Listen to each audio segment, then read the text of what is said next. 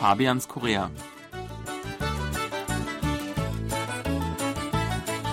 Herzlich willkommen zu Fabians Korea. Es begrüßen Sie im Studio Fabian Kretschmer und Sebastian Ratzer. Hallo, liebe Hörer.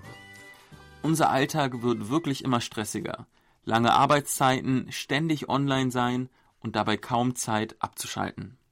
Als Reaktion auf den modernen Lifestyle interessieren sich immer mehr Koreaner für Meditation. Und zwar Meditation über bestimmte Apps, die Wissen und Ratschlag geben.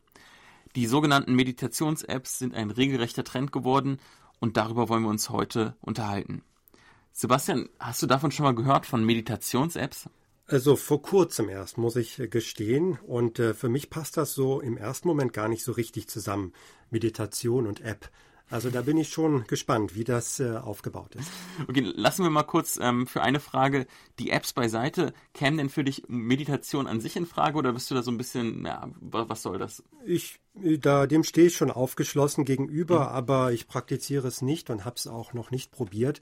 Aber ja, wenn ich mehr Zeit hätte, wenn ich nicht so gestresst wäre, das ja, dann würde ich mal Meditation probieren. Aber diese Zeit muss man sich, glaube ich, nehmen. Jedenfalls hat mich ein Bekannter von mir äh, überzeugt. Der hat nämlich so eine Meditations-App entwickelt.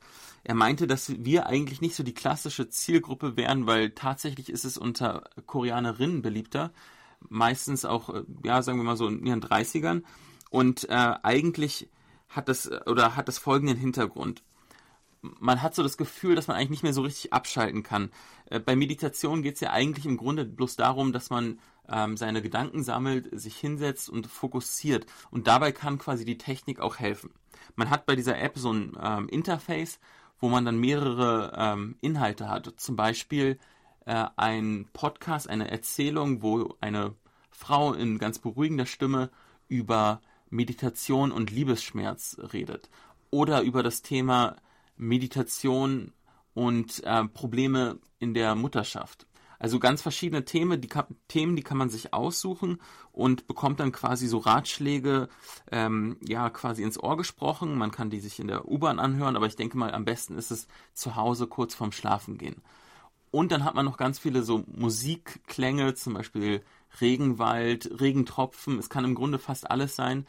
Alles, was beruhigt. So soll man quasi dann auch ein bisschen zur Ruhe kommen. Das klingt sehr simpel, aber ich glaube, für viele ist gerade so eine App irgendwie dann noch so ein bisschen ein Anreiz, es auch wirklich dann regelmäßig zu betreiben. Ich sehe, Sebastian, du bist ein bisschen skeptisch, aber.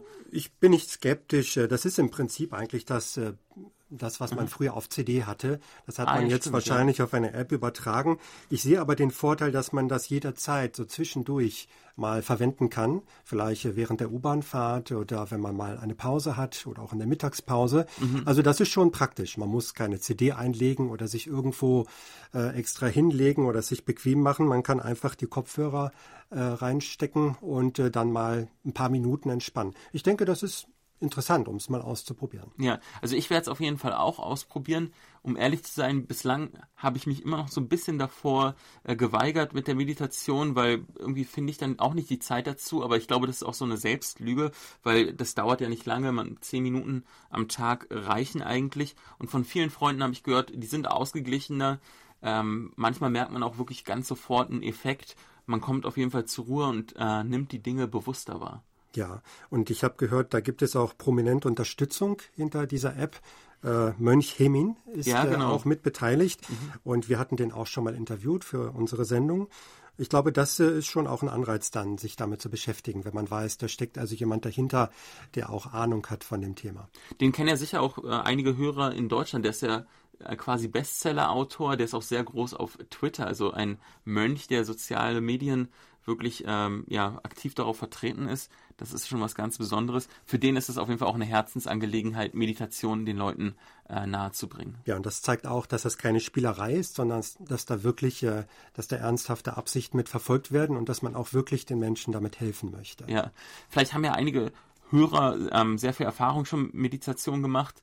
Äh, dann würden wir uns wahrscheinlich um Rückmeldungen freuen und vielleicht auch Ratschläge und Tipps, was wir da beachten sollen. Ja, da wäre ich auch mal gespannt. Ja, vielleicht sollten wir uns jetzt mal so ganz entspannt zurücklehnen mit der App und zur Ruhe kommen. Probieren wir es. Auf Wiederhören, liebe Hörer. Auf Wiederhören.